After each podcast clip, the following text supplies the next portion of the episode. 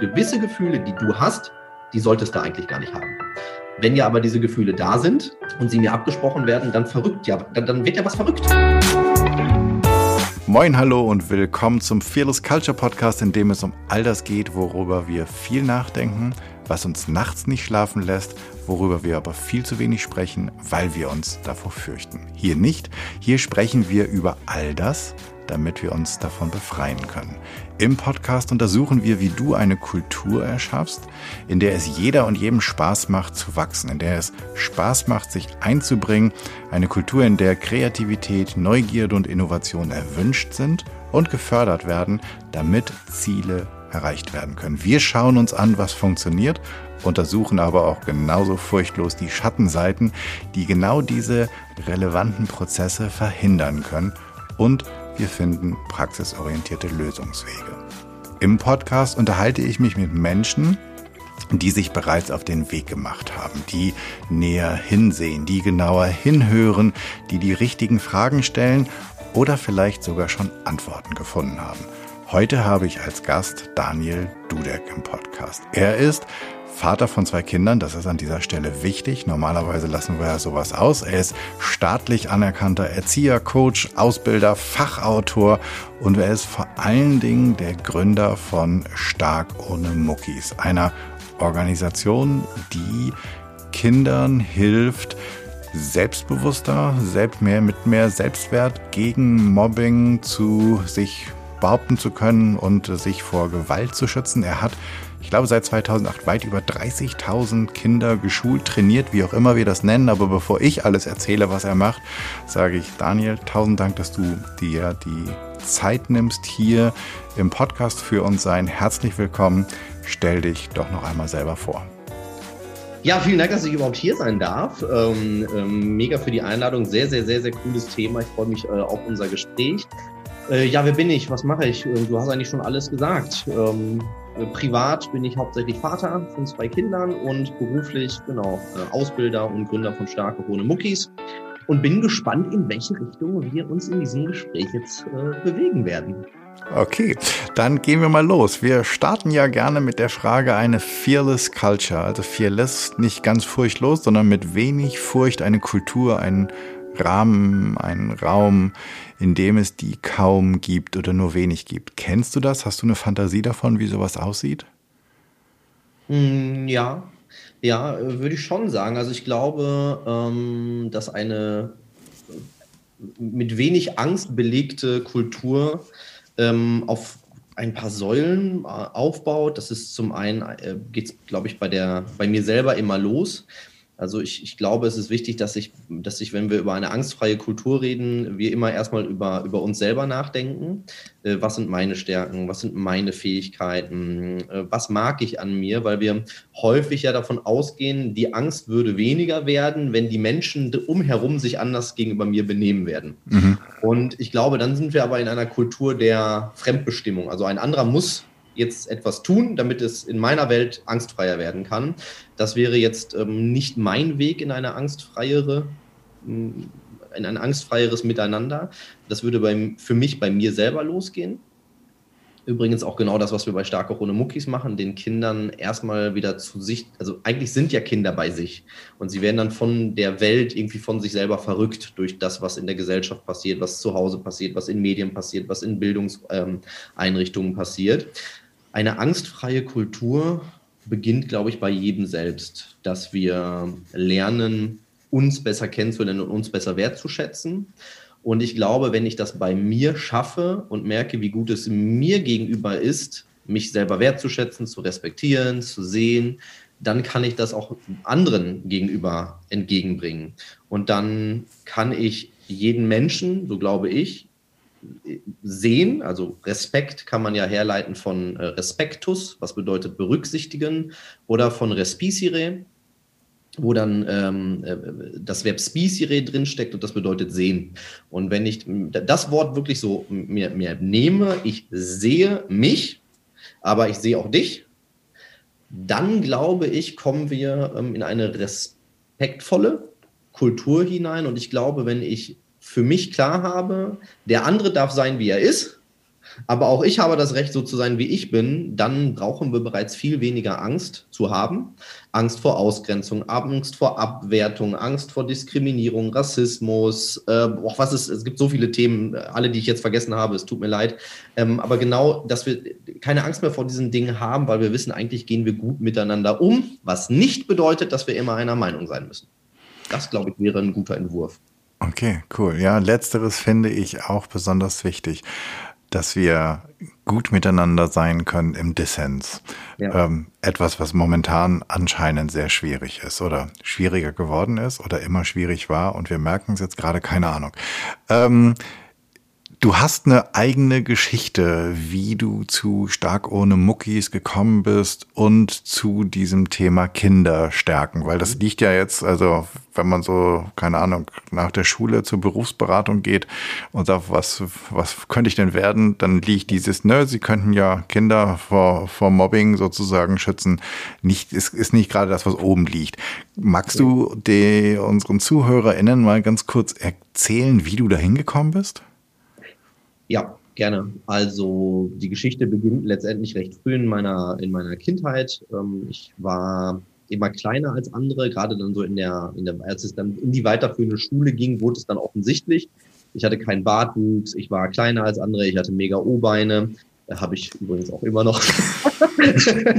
der Bart ist gewachsen, die O-Beine sind geblieben. Auf jeden Fall war ich dann erst Mobbing-Opfer tatsächlich. Ähm, es war jetzt nicht so, dass ich, wie man sich das jetzt vielleicht vorstellt, jeden Tag bewusst schikaniert wurde. Die haben mich bewusst fertig gemacht, die hatten mich auf dem Kika, sondern es war so immer so Gefoppe. Ach, bei deinem Bartwuchs reicht ja auch ein raues Handtuch, kannst dich mit rasieren, Fußball brauchen wir mit dir nicht spielen, wir tunneln dich eh. Dann gab es immer so Nackenklatscher oder äh, Boxhieber auf die Schultern. Äh, was von den damaligen Klassenkameraden, rückblickend weiß ich das, weil ich sogar mit vielen von denen heute befreundet bin, ähm, war das nur Spaß. Das, also die meinten das nicht so, ey, du bist das Opfer, wir machen dich fertig. Aber da ich keinen Selbstwert für mich hatte, habe ich es natürlich so aufgefasst. So, dann ging es leider ähm, äh, nicht in die Richtung, dass es dann gelöst wurde, sondern aus meiner Minderwertigkeit heraus, die ich also nicht objektive Minderwertigkeit, sondern meine subjektive Minderwertigkeitskomplexe haben dazu geführt, dass ich dann probiert habe, irgendwie zu diesen Leuten Anschluss zu finden, die mich irgendwie schikaniert hatten. Ähm, und äh, ich konnte immer ganz gut reden, hatte dann den Spitznamen Plärmaul in der Klasse von den Lehrern bekommen. Und das kam wiederum bei denen ganz cool an. Also nicht bei den Lehrern, sondern bei den anderen äh, Jungs in dem Fall. Was ist ein Plärmaul? Plärmaul, so einfach jemand, der die ganze Zeit brabbelt. Okay. redet, redet, redet. Also ich hatte das Talent, glaube ich, im Unterricht mehr zu reden, als es die Lehrer getan haben. das ähm, kam bei denen nicht gut an, wiederum bei meinen Mitschülern. Und jetzt hörten die Schikanierungen nicht wirklich auf. Die haben trotzdem mal gefoppt, aber ich war trotzdem jetzt Teil von denen. Dummerweise dann allerdings auch Teil von einer ähm, heute würde man vielleicht sagen Gang, damals war das einfach eine Clique. Ähm, und dann waren wir plötzlich die, die schikaniert haben. Wir waren die, die ausgeteilt haben. Die körperlich, ich verbal, weil das konnte ich. Und äh, rutschte von der Opfer in die Täterseite, weil ich halt mitgelaufen bin mit ihnen. Und im nächsten Schritt ähm, ging es dann weiter, dass ich auf die schiefe Bahn abgerutscht bin aufgrund dieser ganzen Dinge und, der um und des Umfeldes, in dem ich mich dann bewegt habe. Ja, und dann kam die Erziehergeschichte mit äh, meinem Abschluss in der Realschule, der mittelmäßiger Abschluss war. Ähm, nicht Fisch, nicht Fleisch, irgendwie so irgendwo im, im 3,4er Nirvana, glaube ich. Äh, Gerade so die mittlere Reife noch gekriegt. Musste ich mir einen Beruf aussuchen. Und jetzt war ich ja jemand, der an Minderwertigkeitskomplexen litt immer noch mh, mm, und sie eigentlich nur kompensiert hat durch ähm, diese Bande, durch mein vorlautes äh, Dasein etc., musste ich mir einen Job suchen und ich hatte Angst, mit Männern zu arbeiten, weil ich fühlte mich Männern immer unterlegen. Ich dachte, Männer, also so richtig in meinem Kopf, ne, so richtige Männer, so diese, äh, das war ich für mich ja gar nicht. Ähm, und dann habe ich so überlegt, okay, in welchem Beruf gibt es so wenig Männer wie möglich? Und dann fiel mir ein, warte mal, in Kitas, da arbeiten ja hauptsächlich Frauen und das sind Kinder, das ist ja super. Also bin ich Erzieher geworden, aus Angst heraus mit Männern zu arbeiten. Äh, passt ja ganz gut ins Thema hier, Fearless. Ja. Äh, ich hatte Angst, mit Männern zu arbeiten, so im klassischen Männerberuf. Also bin ich in den ähm, eher weiblich besetzten, damals und auch heute ja leider noch sehr ähm, stark äh, von Männern unterbesetzte Bereich. Denn ich glaube, auch das wäre wichtig, wenn wir dort ähm, mehr Männer hätten, damit mhm. es ähm, wie in allen Berufen einen Ausgleich gibt, wo man auf der einen Seite in einigen Berufen sich eine Frauenquote wünscht, ähm, sage ich, ey, in manchen Berufen wäre es aber auch cool, wenn wir Männer da wären. Ja, wurde ich Erzieher, äh, hing aber, nachdem ich dann morgens in der Schule war, abends trotzdem mit meiner Gang rum, wurde dann Kampfkunsttrainer, das ist jetzt noch ein anderer Zeitstrang. Sinngemäß, aber mit 19 kam dann wirklich so die Wende. Die Erzieherausbildung hat mich ähm, geschliffen, wenn man so möchte, aus einem ähm, ja, so, so ein bisschen zu so einem Diamanten geschliffen. Ich habe gemerkt, ich kann das, habe einen 1,4er Abschluss, 1,4, 1,5, weiß nicht mehr genau, hingelegt. Hatte also plötzlich Fachabi, war angesehener ähm, ähm, Erzieher, die Eltern haben mit mir die Elterngespräche geführt, obwohl ich gerade mal 19 war und konnten sich von allem, was ich sagte, was annehmen. Also irgendwie entdeckte ich da ein Talent. Ja, und danach ging es dann glücklicherweise ähm, bergauf, wenn man so möchte. Und das ist auch der Grund, warum ich heute natürlich das Thema Mobbing bearbeite. Ich kenne beide Seiten. Einmal das Opferdasein, einmal das Täterdasein, das Mitläuferdasein. Ich weiß, was es mit Menschen macht. Ich habe aber dadurch auch Ideen, ähm, wie man da natürlich rauskommt. Habe dann irgendwann Kurse gegründet, nachdem ich in einer Kita gearbeitet habe und angestellt war. Und 2008 bin ich dann in die Selbstständigkeit gegangen, habe Stark auch ohne Muckis gegründet und seitdem ja, reise ich eigentlich durch das Land, und probiere Kindern dabei zu helfen, dass sie mobbingfrei aufwachsen, dass sie gut miteinander umgehen, dass sie, ja, wenn man so möchte, in dieser Fearless Culture, also tatsächlich eigentlich, wir haben da sehr große Schnittmengen, äh, in, einer, in einer Kultur aufwachsen können, wo jeder den anderen sieht, ohne ständig ähm, die gleiche Meinung haben zu müssen. Also äh, Harmonie im Dissens fand ich äh, ganz schön, was du da gerade gesagt hast. Super cool, ja. Äh, mir, mir gefällt sehr gut ähm, das, was du ganz am Anfang gesagt hast, dass ja quasi auch das Mobbing-Opfer, selbst wenn es sich nicht selbst dafür entschieden hat, aber seinen Teil dazu beiträgt, indem der selbst, also wenn, wenn dein Selbstwert hoch genug ist, wird es schwer, ein Mobbing-Opfer zu sein. Ja. Ähm, und dann hast du vorhin einen ganz tollen Satz gesagt, den ich leider nicht komplett äh, mir merken konnte, aber du hast gesagt, Kinder kommen sozusagen ganz auf die Welt, bevor sie dann von der Welt verrückt werden. Genau. Ähm, auch das äh, könnt ihr theoretisch in die große Zitatesammlung eingehen, weil es äh, so, ähm, so prägnant auf dem Punkt ist. Wie machst du das denn? Also wie kriegen denn Kinder ihren Selbstwert zurück? Denn letztlich geht es, wenn ich das richtig verstanden habe, es geht darum, Kindern wieder Sicherheit zu geben, aber Sicherheit auch in sich selbst, oder? Ja, ja, hundertprozentig, genau. Ähm, ja, wie du sagtest, ich glaube, Kinder ähm, Menschen, also wir alle, wir, wir kommen auf die Welt und dann sind wir ja erstmal einfach nur, wir sind einfach nur wir und es ist erstmal alles gut. Wir haben, ähm, wir sind so mit allem verbunden irgendwie. Am Anfang kennen Kinder ja noch nicht mal ihre körperliche Grenze. Die wissen ja nicht, hier hört mein Körper auf. Die sind ja mit allem verbunden. Und äh, dann irgendwann lernen sie ihre eigene Grenze kennen, wo hört mein Körper auf. Dann lernen sie kennen, dass man sich in der Welt auf eine gewisse Weise zu benehmen hat dann je nachdem, was sie dann da auch noch für Glaubenssätze eingetrichtert, nenne ich das jetzt mal bewusst bekommen, verschiebt sich natürlich teilweise das, ich darf meine Gefühle haben. Vielleicht muss ich vorher anfangen. Ein Säugling, der auf die Welt kommt, der macht sich keine Gedanken, ob sein Gefühl richtig oder falsch ist der hat Hunger, das ist dann in dem Fall ein Gefühl, und dann weint der. Und dann denkt er nicht darüber nach, oh, kommt das jetzt gut in der Welt an? Ich weiß nicht, ich glaube, ich sollte mein Gefühl unterdrücken. Das, das ist ja irgendwann ein antrainiertes Muster, weil Kinder gesagt bekommen, zum Beispiel, sei mal nicht so traurig, da braucht man gar nicht so wütend werden, da musst du jetzt gar keine Angst vor haben, so schlimm ist das nicht, dein Bruder hat das auch immer gemacht. Und somit wird ja Kindern letztendlich relativ früh teilweise schon beigebracht, also gewisse Gefühle, die du hast, die solltest du eigentlich gar nicht haben. Wenn ja aber diese Gefühle da sind, offensichtlich sind sie ja da und sie mir abgesprochen werden, dann verrückt ja, dann, dann wird ja was verrückt. Also ich habe ein Gefühl, ich darf es aber nicht haben. Das ist ja eine Verschiebung irgendwie. Und das passiert ja sehr häufig, dass dann auch Bedürfnisse, ähm, die ja eigentlich hinter den Gefühlen stehen, nicht richtig sind aus Sicht von Menschen. Also wenn ich jetzt ein Mensch bin, der oder ein Kind bin, bleiben wir mal bei den Kindern, dem Aufmerksamkeit sehr wichtig ist. Ich will von anderen gesehen werden. Dann werde ich plötzlich ein lautes Kind, ich bin äh, hibbelig und ich, ich sorge dafür, dass Menschen mich wahrnehmen. weil das halt mein Bedürfnis ist. Und dann treffe ich auf einen Menschen, der aber sagt, na, also ich bin eher so ein Typ, ich mag es, wenn es ruhig ist. Ich bin so ein harmoniebedürftiger Mensch. Und wenn jetzt aber der harmoniebedürftige, ruhige Mensch in der Hierarchie, die natürlich am Anfang eines Lebens ist, höher steht, ob man das gut findet oder nicht, sei jetzt mal dahingestellt, dann verrückt er ja auch wieder dieses Kind, was eben halt Aufmerksamkeit laut und, und äh, Wusel hat, hinzu, nein, so wie du bist, ist nicht richtig, weil ich hätte dich gerne ruhig und entspannt. Und damit ist es eigentlich die ganze Zeit, dass ein Kind verformt wird. Und dann wundern wir uns irgendwann so mit 35 Jahren, warum in der Gesellschaft so Burnout-Fälle da sind, Depressionen immer höher werden, warum die Gesellschaft immer mehr voneinander verrückt, wo ich mir denke, ey, wir fangen bei den Kindern an. Wir machen das ab der Geburt an, dass wir Kinder verrücken und wundern uns dann, dass eine verrückte Gesellschaft über äh, die Welt läuft. Ähm, da muss man, und das ist mein Ansatz, finde ich, auch ganz früh anfangen, da wieder rauszukommen aus dieser wir machen es ja nicht extra. Auch Eltern, Pädagogen machen das ja nicht extra. Das sind ja auch nur anerzogene Verhaltensmuster, die wir da immer wieder abfeuern. Ähm, aber ich glaube, da müssen wir langsam aber sicher raus, denn ich finde, da hast du was ganz Richtiges gesagt vorhin.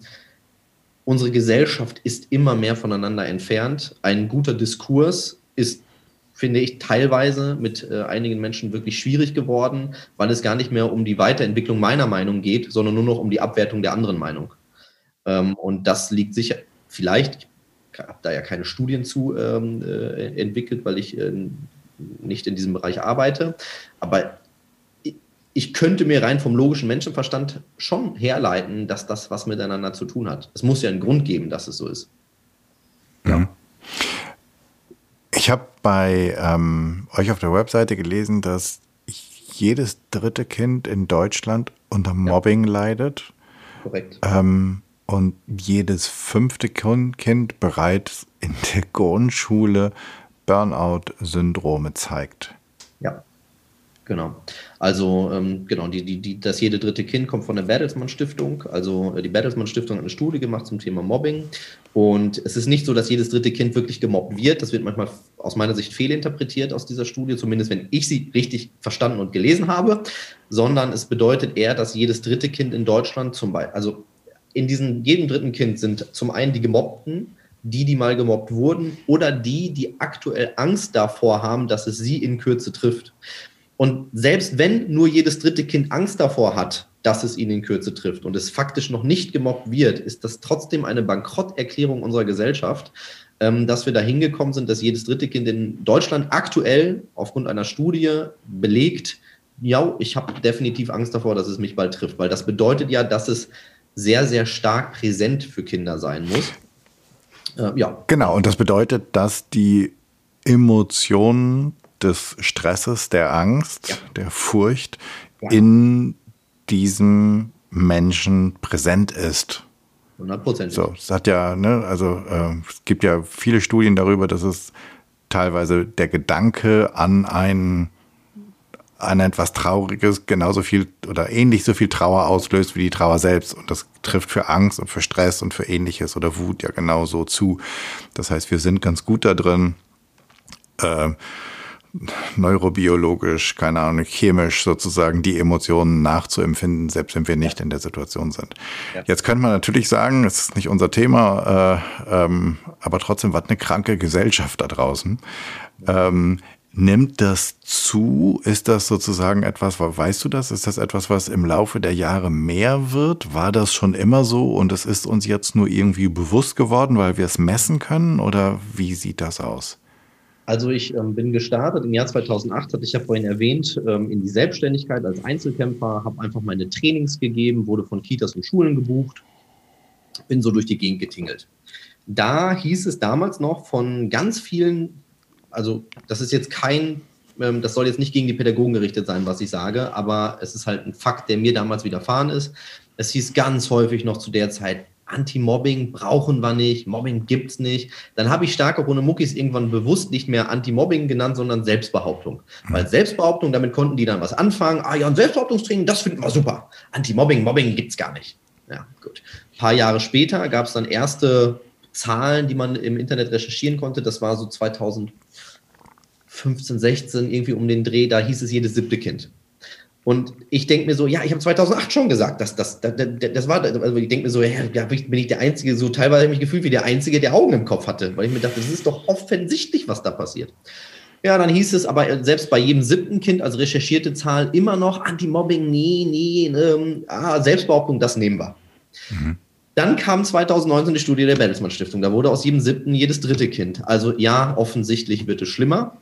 Ähm, es ist eine hundertprozentige Tendenz da und ähm, aus meiner Sicht ähm, durch Corona haben ja viele Menschen jetzt auch das Thema exponentiell so ein bisschen zumindest verstanden, dass Dinge nicht linear wachsen nur, sondern auch teilweise exponentiell und ab einem gewissen Level ist es dann auch wirklich schwer, etwas aufzuhalten, ähm, egal in welchem Bereich das jetzt ist und so ist es auch beim Mobbing und bei diesem, also, oder dann gehen wir mal weg, nicht nur Mobbing, sondern nennen wir es mal einfach mal respektloses Verhalten. Respektloses Verhalten, finde ich, nimmt exponentiell in unserer Gesellschaft zu. Es wird mehr und mehr und mehr. Und ähm, warum sich Menschen heute mehr mobben oder, das muss man vielleicht auch nochmal fairerweise dazu einwerfen, oder sich mehr gemobbt fühlen, äh, ist sicherlich auf vielen Bausteinen aufgebaut. Zum einen lernen Kinder häufig, wie man respektlos ist, weil sie respektlos behandelt werden. Das heißt, ich kann ja nur lernen, respektlos zu sein, wenn ich irgendein, irgendeinem Modell mal gelernt habe, wie das geht.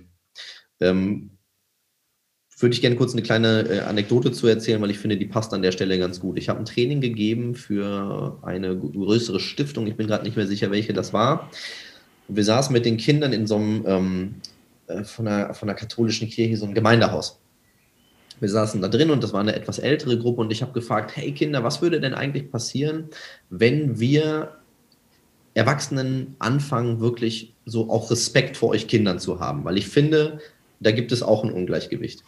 Dann sagt äh, ein Junge so, ja, ähm, dann, dann würde die Welt besser sein, weil dann würden ja die Menschen besser miteinander umgehen. Ein anderer zeigte auf und sagte, ja, aber das wäre nicht gut, weil dann gäbe es viele Arbeitslose. Und ich so, hä? Wie kommst du darauf? Ja, dann braucht man ja keine Polizei mehr, dann braucht man keine Richter mehr, dann braucht man keine Anwälte mehr. Ich so, ah, clever. Stimmt. Aber, und das ist der Punkt, dann kam ein Mädchen und sagte, Daniel, also ich, ist jetzt kein Zitat, sondern mhm. so, ich, ich probiere es so wiederzugeben, wie ich es in Erinnerung habe. Dann sagte ein Mädchen, zwölf Jahre, zwölf, dreizehn Jahre, Daniel, wenn ähm, Erwachsene anfangen würden, wirklich wieder mehr Respekt zu haben voreinander und auch gegenüber von uns Kindern, dann würden wir ja gar nicht mehr lernen, wie man so respektlos sein kann. Dann würden wir ja erwachsen werden und wir würden ja besser miteinander umgehen. Dann würden wir Kinder kriegen und die würden ja vielleicht gar nicht mehr wissen, wie das geht. Und dann werden die erwachsen, sind nett zueinander und die kriegen Kinder und dann weiß gar keiner mehr, wie man so schlecht miteinander umgehen kann. Und dann wäre die Welt, glaube ich, besser. Und da habe ich gedacht, boah, das hat aber jetzt mal richtig gesessen, weil ich finde, das bringt es auf den Punkt. Wir reden immer darüber, die Gesellschaft ist so verroht, übersehen aber, dass wir die Gesellschaft sind und übersehen, dass wir die Muster an unsere Kinder weitergeben, um dann wahrscheinlich in 20, 30 Jahren, wenn wir so eher Großeltern sind und die Kinder nachkommen, uns denken, wie konnte die Gesellschaft nur so werden? Ja, hier, in den Spiegel gucken. Das mhm. war ein großer Teil von uns. Also jetzt nicht von uns vielleicht privat, aber von der Gesellschaft im Ganzen meine ich. Wir werden unseren Anteil schon haben, ja. wenn wir hingucken wollen. Ja. Ähm, ja. Und dann gehst du zurück in die, in deinen eigenen Raum, holst eine Runde und gehst wieder zurück, weil du denkst, wow, da ist eigentlich so viel Wahrheit und so viel Weisheit schon in kleinen Menschen und ja. ähm, die Welt macht sie zu, macht sie verrückt. Ja. Ähm, das also das definitiv. Ich denke mir aber dann immer so, also ich denke auch, das ist halt teilweise echt, echt, echt, also wenn man mit Kindern wirklich in Dialog tritt und das mal zulässt, dass man von denen lernt und nicht andersrum, dann, und das, das probiere ich ja immer. Also du hast die Zahl 30.000 Kinder genannt, das, das, das stimmt, es sind mittlerweile ähm, weit über 40.000 Kinder, mit wow. denen ich selber gearbeitet habe.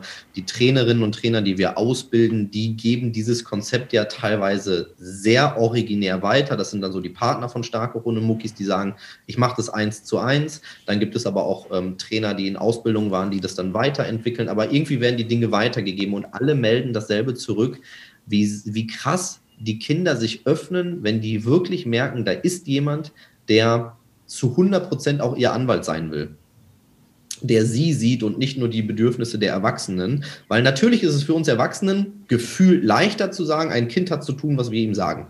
Und wenn dann alle Erwachsenen gleichen, ähm, ins gleiche Horn blasen, dann sind die Kinder halt die untergeordnete Masse, die halt funktioniert und wir Erwachsene haben unsere Ruhe, können in Rente gehen und unser Leben genießen. Wenn wir sagen, Kinder, ey, ihr dürft genauso mitreden, ihr dürft uns eure Meinung sagen, ihr werdet gesehen in euren Wünschen und Bedürfnissen, dann ist natürlich also jetzt ein bisschen sarkastisch gesagt, ist natürlich einfach mal anstrengend, ne? weil dann muss ich mich ja auf einen anderen Menschen einlassen. Und wie du ja auch schon mal gesagt hast, heute, das ist ja heutzutage gar nicht mehr so leicht, sich auf andere Menschen einzulassen und sich mal anzuhören, was die denken, ohne sein eigenes, ähm, sein eigenes Bild von der Welt ständig in ihn hineinzudrücken. Aber ich glaube, das wäre tatsächlich eine wunderbare Lösung im ersten Schritt zu gucken, die Kinder wieder mehr zu sehen und jetzt, weil wir ja hier äh, nicht nur mit Eltern sprechen, unsere Mitarbeiter wieder mehr zu sehen. Unsere, also ich bin ja mittlerweile, ähm, wir haben ein Unternehmen, ähm, ich führe, ähm, also oder wir in der Geschäftsführung, wir führen aktuell 17 Mitarbeiter ähm, hier in diesem Unternehmen. Das heißt, wir sind ein kleines mittelständisches Unternehmen. Und ich probiere mit meinen Mitarbeitern genauso umzugehen, sie zu sehen, gewisse äh, Leader zu sein, auch vorzugehen, ähm, Respekt vor jedem Einzelnen hier zu haben, keine ähm, ja, es gibt natürlich ähm, Abteilungsleiter etc., aber trotzdem relativ flache Hierarchien zu haben, auf Augenhöhe sich zu begegnen. Nicht, da kommt der Chef ins Büro und jetzt müssen wir alle uns wieder verstellen, damit der zufrieden ist, sondern so, ey, dann sag mir, was deine Bedürfnisse sind. Vielleicht mache ich ja auch Fehler. Offensichtlich machen wir ja viele Fehler auch in der Führung. Also äh, man kann das, finde ich, auf alle Bereiche übertragen, dass man ein, ein Miteinander anstatt ein Gegeneinander lebt. Mhm. Magst du, weil das war eben so, du, wir, wir waren da eben schon in diesem Gemeindezentrum, ich war da zumindest ja. sozusagen schon fast anwesend. Ja. Magst du ähm, uns mal so einen Abriss geben, was du oder was ihr mit den Kindern macht? Weil das sind ja, ja, wenn ich es richtig verstanden habe, zwei Ebenen. Das eine ist ja den Selbstwert entdecken und Respekt für mich einfordern. Und das andere ist ja aber auch Respekt vor anderen zu haben. Also Respekt nicht nur vor mir selbst zu entwickeln, genau. sondern auch Respekt vor anderen. Wie, ja. wie macht ihr das? Was kannst du das irgendwie so kurz umschreiben? Ja, also es geht äh, damit los, genau, dass wir im ersten Schritt probieren, den Kindern über verschiedene Übungen, Spiele, also es ist ein, ist ein Kurs für Kinder, mhm. ähm, das heißt Kita Grundschule, aber auch teilweise die ersten Klassen der weiterführenden Schule. Da geht es darum, auf spielerische, aber realitätsnahe Weise erstmal wieder bei sich anzukommen. Das heißt, ich mache mal ein Beispiel aus so einer ersten Kursstunde, da geht es um das Thema Meinungen. So viele Kinder sind ja mit Meinungen konfrontiert. So, du, ähm, du trägst jetzt eine Brille äh, in, in, in, in unserem Fall. Ja, ich trage jetzt keine Brille und dann kennen wir das alle, ähm, wie es bei mir die O-Beine waren, sind es bei Kindern, die vielleicht eine Brille tragen, ja, du Brillenschlange. Mhm. Oder äh, was weiß ich, äh, hier kannst du ja nichts sehen oder sowas. Und jetzt kann man natürlich sagen, wow, richtig verletzend, richtig gemein, fühlt sich ja teilweise bei manchen Menschen auch so an. Andere wiederum denken sich, äh, ja und jetzt? So, wo ist das Problem? Ich trage eine Brille, ja, wow. So, die trifft das halt gar nicht. Mhm. Und da wollen wir im ersten Schritt bei den Kindern wieder hinkommen, zu wissen, so, ey, wenn du doch cool mit dir bist, dann ist doch egal, wenn jemand anderes irgendeine Meinung äußert. So, du musst den jetzt nicht dafür abwerten, dass er das sagt, du musst es dir aber auch nicht annehmen. Sinngemäß, wenn dir jemand etwas schenkt, dann nimmst du es ja an, wenn es schön ist. Wenn er dir jetzt aber zum Beispiel einen, hat auf dem Weg zu deiner Geburtstagsfeier an der Straßenseite Hunde mhm. in eine Tüte gepackt und wirft dir das hin und sagt, das ist mein Geschenk für dich. Da würde ja wahrscheinlich jeder sagen, äh, nein, nimm das wieder mit, was ist denn mit dir? Das heißt, wir können entscheiden, was nehme ich an und was, was, was, was nicht. Und bei Worten schaffen wir das teilweise nicht. Da nehmen wir alles an. Und mhm. Kinder vor allem, die nehmen alles ungefiltert an und alles beziehen sie auf sich, wo sie bei Hundekot sagen, wenn sie, ich nehme das nicht, das ist super ekelig, sagen sie bei Brillenschlange aber, ja komm, gib mir das in mein Herz. Und da fangen wir zum Beispiel mit an, spielerisch das zu üben. Dann im zweiten Schritt geht es aber auch darum, hüte aber auch deine Zunge. Also sprich, ist das, was du sagst, wirklich nötig? Und was bringt es dem anderen, wenn du es sagst? Das heißt also, hier geht es darum, ja, wenn mich eine negative Meinung trifft, kann ich die annehmen, muss ich aber nicht. Ich selber sollte aber auch immer Vorbild sein. Wir leben das dann natürlich aber auch vor als Trainerpersönlichkeiten, dass wir jedes Kind, so wie es ist, äh, annehmen. Die Lauten dürfen im Kurs äh, so sein, wie sie sind. Natürlich im Rahmen dessen, dass es dann noch äh, funktioniert. Die Leisen sind auch richtig. Der Klassenclown, der zum Beispiel in, der, äh, in meinen Trainings dann äh, immer wieder Witze macht, der wird von mir dann nicht abgewertet. Da wird nicht gesagt, wie kannst du nur, reiß dich zusammen, sondern echt so, ey, was war das denn für ein guter Witz? Alter Schwede, du hast, du hast richtig guten Humor. Jetzt aber bitte mal wieder kurz leise sein, alles cool, jetzt muss ich wieder reden. So, das heißt, er darf sein, wie er ist und trotzdem beziehe ich Stellung und dadurch das Vorbild passiert dann was. Dann gibt es aber auch Rollenspiele, wo die miteinander üben. Es gibt ähm, je nach Alter auch, dass sie selber Dinge erarbeiten und uns vorstellen. Also würde jetzt ein bisschen hier den Rahmen sprengen. Mhm. Ich hoffe, ich konnte einen kleinen Abriss liefern, wie das äh, aussieht. Also sehr spielerisch, sehr realitätsnah, eine Mischung aus wir bringen Themen rein, die Kinder bringen Themen rein, Gesprächsrunden, Spiele, Rollenspiele, Partnerübungen, Einzelübungen. Also da ist schon viel Action drin und vor allem, und darauf bin ich wirklich stolz, ähm, und das mag jetzt vielleicht auf den einen oder anderen Hörer, aber das ist ja auch dann nur eine Meinung, ähm, vielleicht eingebildet wirken. Aber ich habe dieses Konzept mit Kindern und Jugendlichen in der Praxis erarbeitet. Ich habe jahrelang auch Gegenwind bekommen, weil es hieß, das kann ja nicht die Lösung sein, dass wir also die Lösung war immer, die gewünschte Lösung war immer, bring den Kindern bei, wie sie Stopp schreien und sich durchsetzen. Und meine Lösung war aber, ich muss mich doch nicht für alles durchsetzen und rumschreien. Ich kann doch auch einfach mal sagen, deine Weltsicht, meine Weltsicht, alles easy.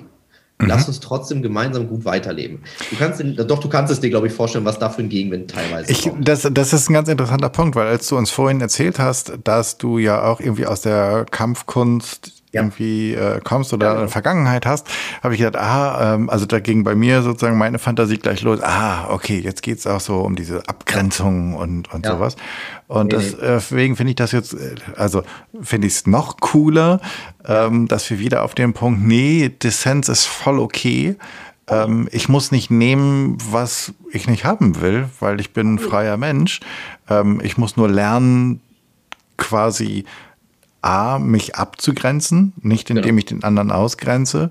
Ähm, und eventuell muss ich lernen, mit dem Dissens auszukommen, oder? Weil das ist ja 100%. auch so eine Geschichte, die ich durchaus auch sagen, im, ich habe dann die, die bei dir nicht im Kurs waren, einen Teil davon kriege ich dann irgendwann im Laufe des Lebens ins Coaching gespült.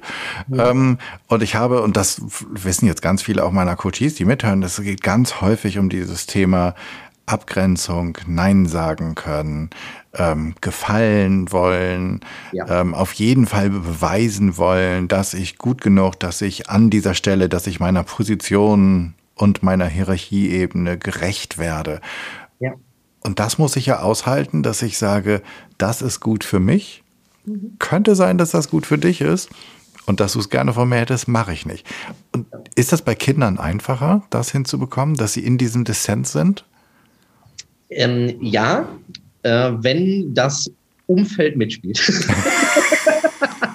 also meine Erfahrung ist, ich habe ja auch, ähm, ich coach ja Erwachsene und Kinder, Erwachsene in dem Fall aber natürlich auch dann gerade jetzt mittlerweile unsere Auszubildenden, mhm. die wir ähm, natürlich zum einen ausbilden fachlich, zum anderen aber auch ihre Persönlichkeit ausbilden, weil was bringt ein Trainer, der fachlich hochkompetent ist, der aber alles das nicht lebt, was er predigt? dann kannst du es auch vergessen, wenn man es mal hart sagt. Das heißt, ich coache natürlich auch sehr viel oder wir als Team, das bin ja nicht ich alleine, coachen sehr viele Erwachsene. Ich habe mit vielen Familien früher gearbeitet, mit Eltern, aber zeitweise auch, ich hatte mal einen kleinen Ausflug in die Businesswelt, auch mit Führungskräften.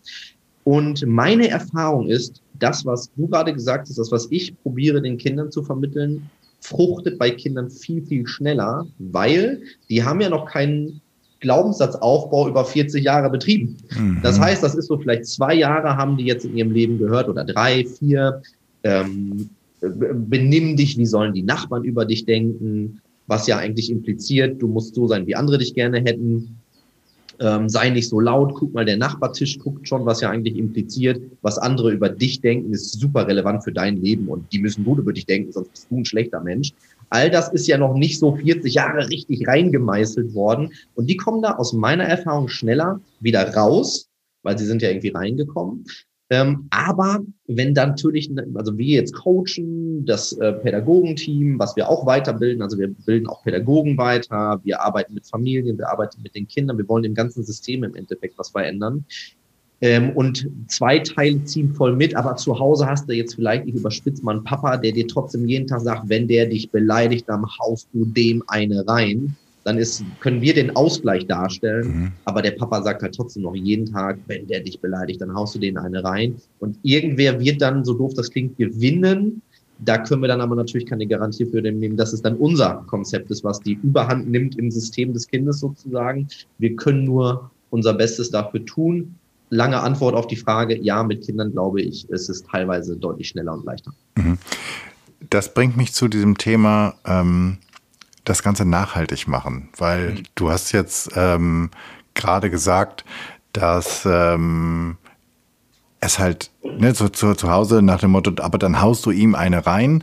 Ja. Und ähm, in meinem Bild war so nach dem Motto, das stimmt schon, aber du bist auch wirklich ein bisschen schwer vom Begriff. So. Ähm, also wie haltet ihr das nach, dass mhm quasi das, was dann durch euch und vielleicht in der Kita, in der Schule aufgebaut wird, ja.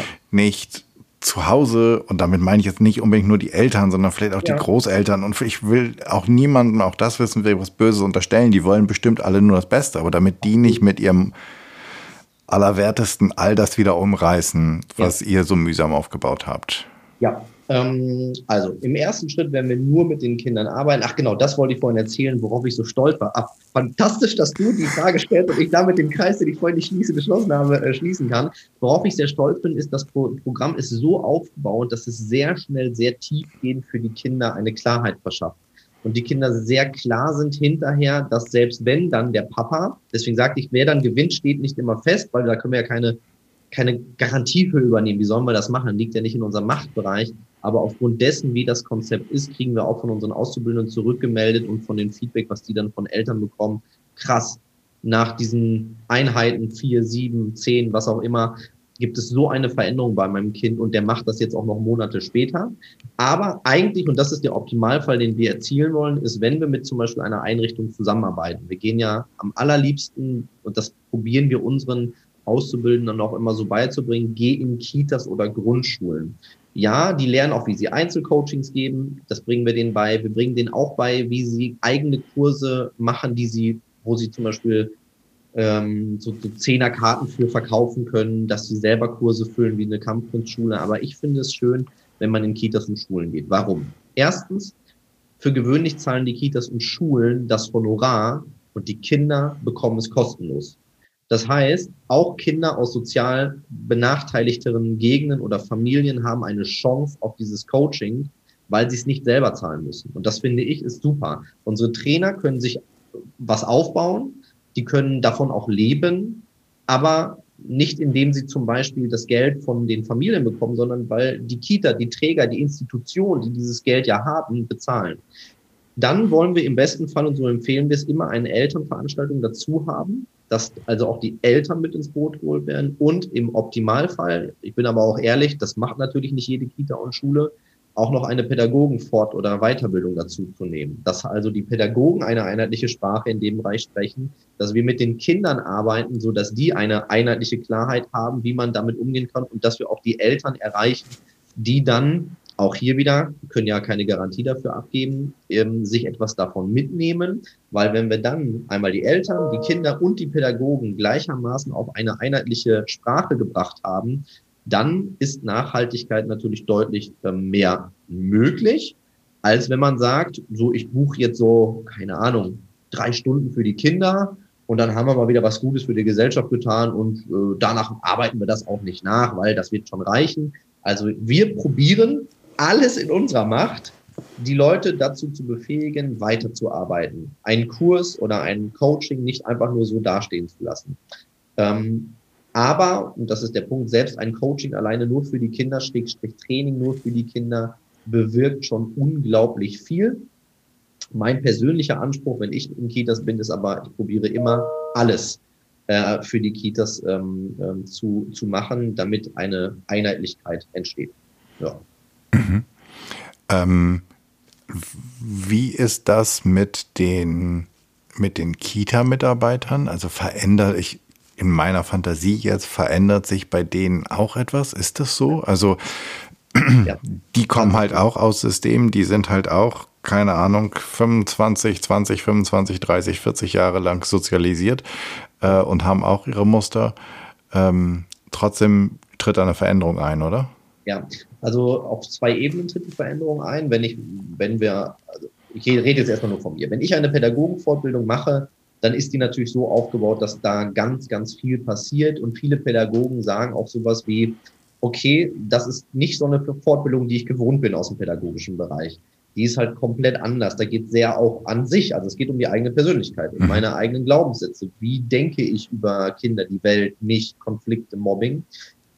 Selbst aber nur in Kursen. Ähm, Susanne Brinker, ähm, eine, eine Lehrerin aus einer Schule, die wir auch als äh, Kundenreferenz in unseren Mappen haben.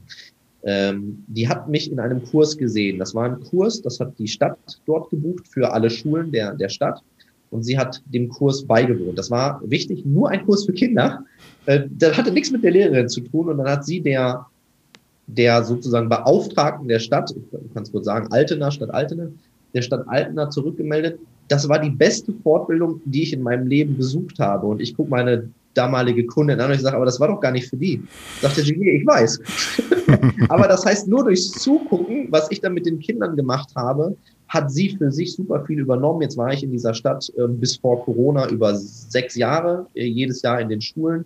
Und man merkte richtig, aber auch da, also ich bin immer ein Freund von Ehrlichkeit, da merkst du aber auch, es gibt Lehrerinnen und Lehrer, die sehen dich sechs Jahre lang. Du sagst ihnen sechs Jahre lang, du, das, warum tust du das? Und nach sechs Jahren machen die es immer noch. Und dann gibt es Lehrerinnen wie diese äh, entsprechende Frau, die sieht das einmal, die verändert ihre komplette Haltung gegenüber dem, wie man mit Mobbing und diesen Kindern umgehen kann. Und du kommst ein Jahr später wieder und du denkst dir so krass, was hier alles passiert ist. Und ähm, daher ist, glaube ich, immer wieder wichtig, in einer auch angstfreien oder fearless Culture muss ich auch die Angst davor loslassen, mich zu verändern. Ich muss bereit sein, Dinge anzunehmen. Da kommt jetzt vielleicht ein junger Typ mit einer Tolle, der sieht nicht so aus, wie ich ihn mir jetzt vielleicht im Vorfeld vorgestellt habe. Dann redet der auch noch so, so, so eine Jugendslang-Sprache mit den Kindern, damit der, damit die Kinder sehen, das ist so jemand, der versteht, wie es uns geht und davon einfach erstmal nicht abgeschreckt zu sein, sondern hinter dieses zu schauen und dann zu sehen, warte mal, was der macht, das funktioniert offensichtlich gut. Ich habe meine Klasse in meinem ganzen Leben mit dieser Klasse noch nie so aufmerksam, noch nie so wertschätzend miteinander umgehen sehen und dann halt auch die Angst davor loszulassen, zu gucken, hat das vielleicht auch mit mir zu tun? Also warum geht es bei ihm und bei mir nicht? Weil es ist ja dieselbe Klasse, derselbe Kontext. Und da, glaube ich, haben dann doch auch manche Menschen Angst vor, zu sagen, also nee, diesen Blick in den Spiegel, den möchte ich jetzt doch nicht machen. Und in einer angstfreien Kultur, glaube ich, sehen wir eben nicht nur den anderen, sondern wir sehen auch uns und wir sehen auch die Punkte, wo wir uns verändern könnten, ohne Angst davor haben zu müssen, uns zu verändern, weil in einer Fearless Culture würde ich dir jetzt zum Beispiel, äh, Jan, nicht sagen, ey, du hast doch vor zwei Monaten noch anders gehandelt. Was bist du denn für ein Fähnchen im Wind?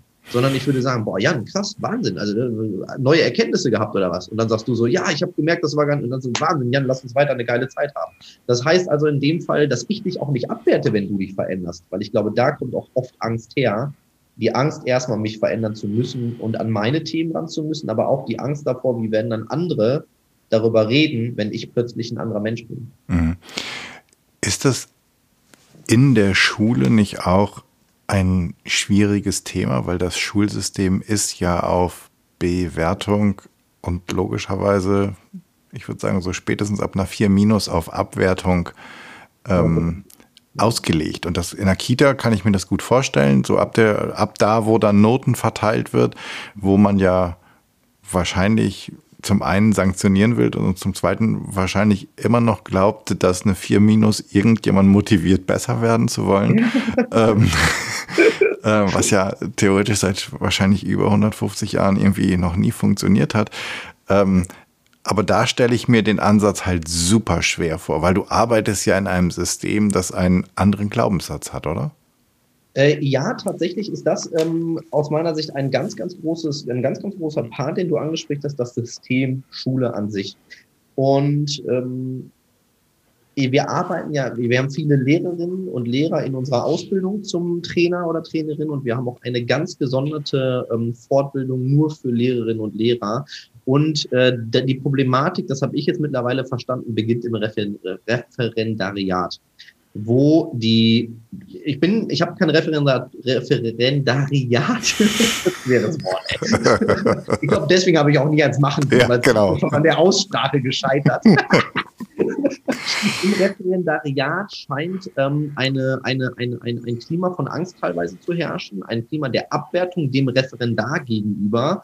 Und ein, und da wird den Lehrern, also so habe ich es verstanden. Wie gesagt, alle Lehrerinnen und Lehrer, die mir jetzt widersprechen, es tut mir leid, ich kann nur wirklich wiedergeben, was ich jetzt ähm, höre von den Leuten, mit denen ich arbeite, dass viele Probleme in der Schule im Referendariat diesen Ding da begraben liegen. ähm, und ich glaube äh, daher, ja, du hast vollkommen recht, äh, da gibt es System, ähm, systemische Verstrickungen, was aber Dings auch wieder nicht heißt, dass es nicht lösbar ist, denn auch da ist für mich wieder dieses Punkt Eigenverantwortung.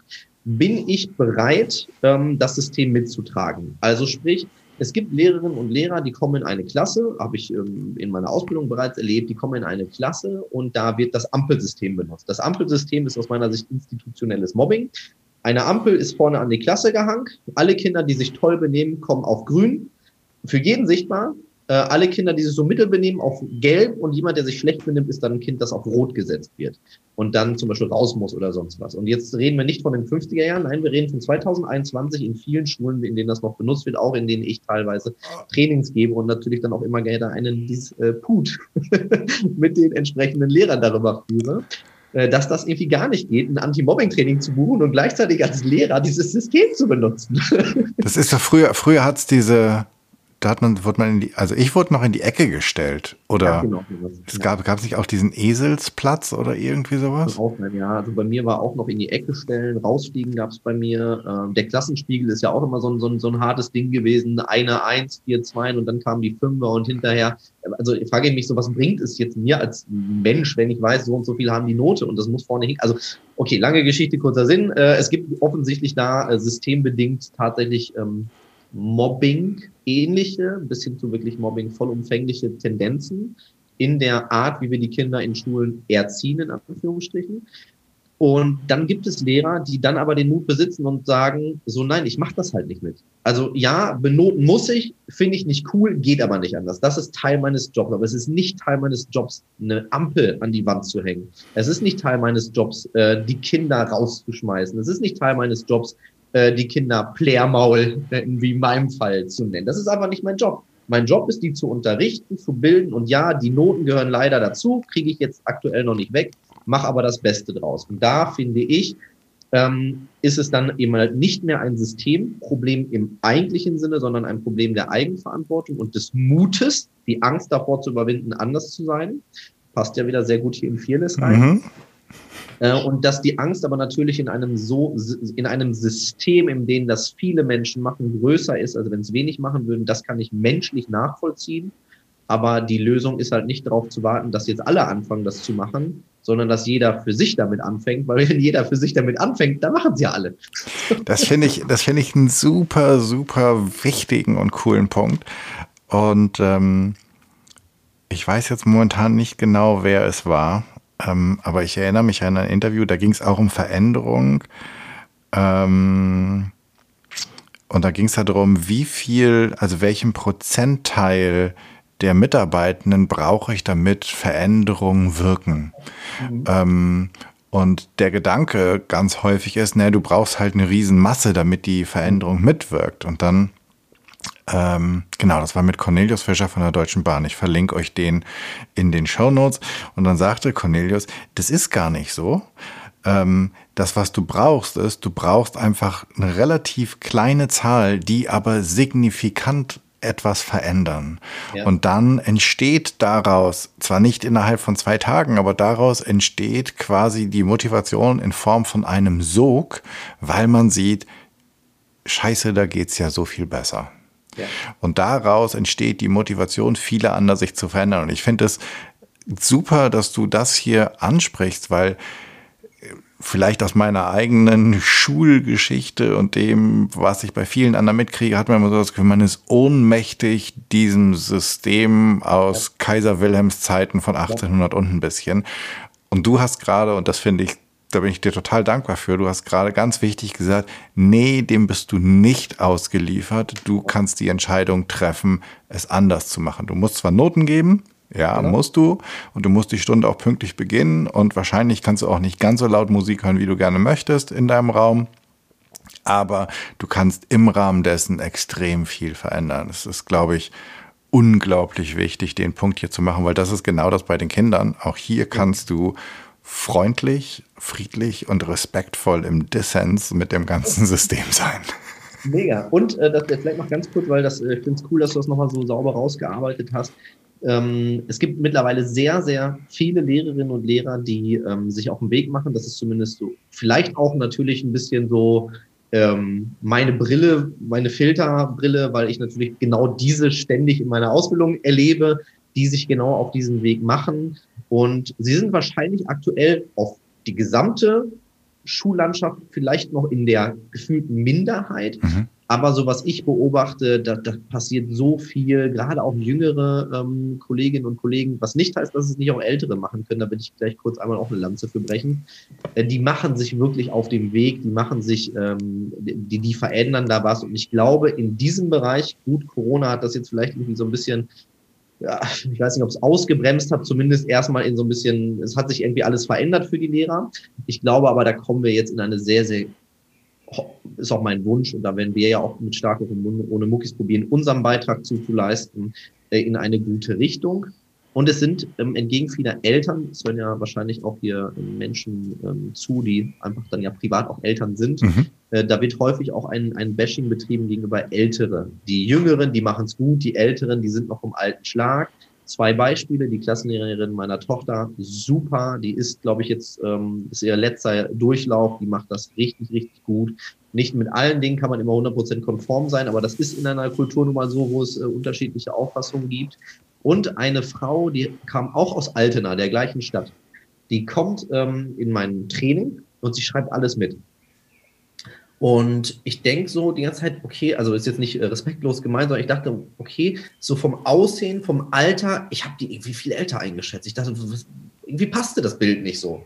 Und dann kam sie zu mir ins Klassenzimmer, äh, ins Lehrerzimmer und sprach mich an, Herr Dudek, ich möchte Ihnen meinen Respekt äh, bekunden und auch die Wortwahl bekunden, mhm. hört man nicht so oft, ich möchte Ihnen meinen Respekt bekunden, äh, meine Hochachtung vor Ihrem Training. Ich hätte gerne früher in meiner aktiven Zeit solche Kollegen wie Sie gehabt. Und ich so, wieso zu ihrer aktiven Zeit? Sie waren doch gerade in der Klasse. Ja, ich bin ehemalige Schulleitung und verrentet, äh, oder wie man das dann nennt, ich bin in Rente. Mhm. Aber hier in dieser Stadt gibt es gerade extreme Engpässe und ich wurde gefragt, ob ich in einem Jahr aushelfen kann. Das heißt, die kamen aus ihrer Rente raus und haben können das übertragen auf den Beruf und auf sitzt da, auf schreibt wirklich alles, alles mit, was ich da ähm, tue. Denn das wäre so, wie sie es wertschätzen. Ich, das Pointe, finde ich, ist das wenn wir Menschen Beispiel, mit so uns und anderen die Jungen, die wollen was ändern, die Alten, ist ja alles gut vom alten Schlag. Das ist einfach Es ist nicht immer alles ähm, stimmig. Also wir sind nicht immer der gleichen Meinung. Aber es ist halt erstmal wie immer im Leben, es gibt solche und solche. Und ähm, ich glaube, wir kommen da, um ein bisschen auch Mut zu machen, vielleicht für manche Eltern, die denken, oh meine Schule und alles doof. Ich glaube, das entwickelt sich gerade in eine gute Richtung. Okay. Ähm, bevor wir jetzt in die ähm, na, Zielgerade einbiegen, genauso heißt das Ding, ähm, wo finde ich dich? Wo finde ich euch? Wo erfahre ich mehr davon? Wo kann ich mich informieren? Egal, ob ich denke, das könnte mein Kind gebrauchen, das könnten meine Schüler gebrauchen oder das könnte ich gebrauchen für meine Kinder oder für meine Schüler. Ähm, wo wo gibt es die ganzen Informationen zu, ähm, äh, zu euch? Okay, fangen wir ähm, vielleicht vorne an bei den ganzen Möglichkeiten, wie man gratis mit uns äh, erstmal äh, weiter in Kontakt bleiben kann. Das sind natürlich die sozialen Medien, Daniel äh, Dudek auf Facebook oder äh, Instagram. Wenn man, wir haben auch einen Podcast, Starke Kinder, starke Zukunft. Äh, Gerade hier die Hörerinnen und Hörer sind wahrscheinlich dann ja auch audiomäßig unterwegs. Also Starke Kinder, starke Zukunft ist unser Podcast. Und es gibt auch den gleichnamigen YouTube-Kanal. Wenn man Interesse hat, für sich als Elternteil sich weiterzuentwickeln, empfehlen wir aktuell die Erziehungsrevolution. Das ist eine Samstagabend-Show. Kann man sich wirklich vorstellen, wie Fernsehunterhaltung. Wir haben das Feedback bekommen, das ist so ein bisschen wie Wetten das äh, in der Neuzeit. Ähm, oder wie Schlag den Rab auf Erziehung übertragen, wenn man so möchte. Das heißt, mein äh, geschätzter Kollege Sebastian und ich treten in Spielen gegeneinander an in einem richtigen Fernsehstudio und vermitteln während der Spiele oder nach den Spielen aber auch Inhalte, wie es zu Hause harmonischer werden kann. Äh, wirklich Primetime-Unterhaltung meets Mehrwert für Familien. Das ist ähm, zu finden auf erziehungsrevolution.de. Ja, und wer jetzt wirklich Lehrkraft ist oder ähm, Elternteil ist, die sagen, wir wollen das für unsere, äh, für, für die Kinder ähm, äh, umsetzen, gibt es, im, würde ich es jetzt einfach einfach machen, stark auch ohne muckis.de. Da findet man Infos zu unserer Ausbildung, und ähm, wenn man jetzt sagt, ich will erstmal nur für eine Kita was wissen, findet man dort dann aber auch Kontaktmöglichkeiten etc. Also stark auch ohne muckis.de für die, die so richtig, richtig tief rein wollen, für die, die sagen, ich würde das gerne mal ein bisschen kennenlernen und vor allem nur für mich als Familie lernen, erziehungsrevolution.de und die kostenlosen Kanäle habe ich ja bereits alle genannt. Fantastisch. Die verlinken wir alle in den Show Notes. Und ich finde auch, wir haben ähm, auf den unterschiedlichsten Ebenen, ob du ähm, Eltern, Lehrer, Referendar ähm, oder äh, Schulleitung bist oder du willst dich so informieren, auf jeden Fall war was dabei. Und all das, was wir gerade besprochen haben, denn es geht ja ganz viel um Respekt ähm, dir und anderen gegenüber, lässt sich theoretisch auch ins Business übertragen. Und wenn du Führungskraft bist, vielleicht interessiert dich ein spielerischer Ansatz und du guckst mal, was du mit deinen Mitarbeitern hier machen könntest. Ähm, wenn ich eine Bühne baue, Daniel, und ich lade dich ein, vor 100 Menschen zu sprechen, ja. ähm, das interessante Learning für mich ist ja, für die einen ist 100 ganz viel und die anderen sind nach dem Motto, wie vor 100 Leuten trete ich gar nicht an. Also dann such dir einfach eine Gruppe, die dir gefällt.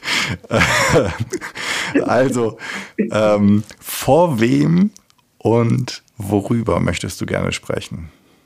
Also wenn ich es mir dann äh, aussuchen könnte, ähm, würde ich in diesem Fall ähm, gerne vor Pädagoginnen und Pädagogen sprechen, ob das Lehrer, Sozialarbeiter, Erzieher, Kinderpfleger, whatever, die ganze Bandbreite ist, weil ich finde, die wenn die, ähm, und ich würde eigentlich genau darüber reden, wie können wir äh, gut mit anderen umgehen, wie können wir gut mit uns umgehen, wie können wir Kinder wirklich sehen in ihrer Vollkommenheit, wie können wir äh, aber auch mit dem Thema Mobbing besser umgehen. Also ich würde genau darüber reden wollen vor denen, weil ich glaube, die sind dann der perfekte Multiplikator. Die geben das dann weiter an die Kinder, an die Eltern und somit glaube ich, hätten wir den größtmöglichen Spread sozusagen äh, in, äh, für die Kinder, für die Eltern und für äh, ja, unsere Gesellschaft.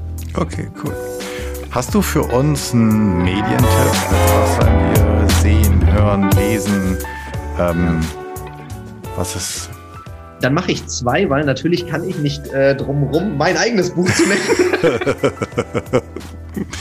Sei stark wie ein Löwe, wie Eltern ihre Kinder gegen Mobbing wappnen. Das ist mein Buch. Und ansonsten, oh, ja, das ist eine gute große Frage. Ich gucke hier hinter mir meinen Bücherregal. Genau, das, was ihr nicht seht, ist, dass Daniel hinter einem gut gefüllten Bücherregal sitzt. Und das macht es halt gerade nicht leicht.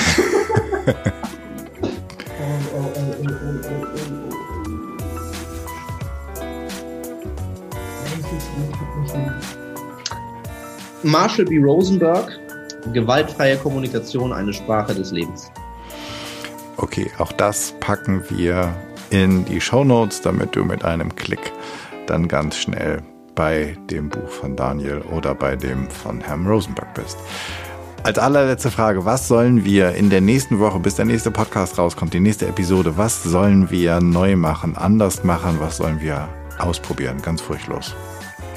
Ähm, sehe, sehe die Bedürfnisse anderer Menschen, sehe ihre Meinung, ohne sofort deine zu Einfach mal nur. Ich muss sagen, es ist durchaus eine herausfordernde Aufgabe für viele Menschen und äh, wahrscheinlich schließe ich mich da am besten gleich mal mit ein.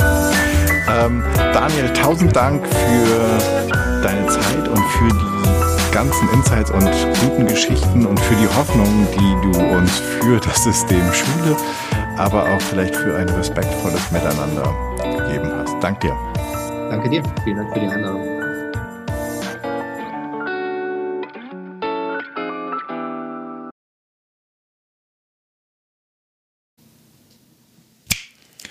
Wow, das war's. Ich danke dir fürs Zuhören und ich hoffe, es hat dir gefallen. Und es hat dich neugierig gemacht und dich inspiriert, einmal darüber nachzudenken, wie das bei dir mit deinem Selbstrespekt, wie das mit deinem Selbstwert ist, wie das auch mit dem Respekt anderen gegenüber ist und wie du andere Menschen, andere Meinungen einfach sein lassen kannst. Im besten Sinne des Wortes halt, dass sie da sind, ohne dass sie deine sein müssen. Ich fand den Impuls von Daniel super, super klasse.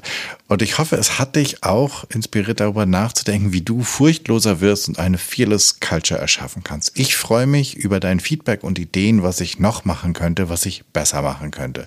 Für mich ist dieser Podcast ein Herzensthema und dein Feedback bedeutet mir sehr, sehr viel. Wenn du ein Thema hast, von dem du meinst, das müsste mal besprochen werden und du bist eine gute Ansprechpartnerin oder du kennst einen oder einen, dann schreib mir bitte an podcast.janschleifer.com podcast.com. Abonniere den Podcast, wo auch immer du am allerliebsten Podcast hörst und bitte hinterlass mir bei iTunes deine 5-Sterne-Rezension, denn damit wird der Kreis derer, die diesen Podcast hören können, größer und wir können alle zusammen etwas verändern. Ich hoffe, du bist bei der nächsten Episode wieder mit dabei. Bis dahin, sei furchtlos, dein Jan.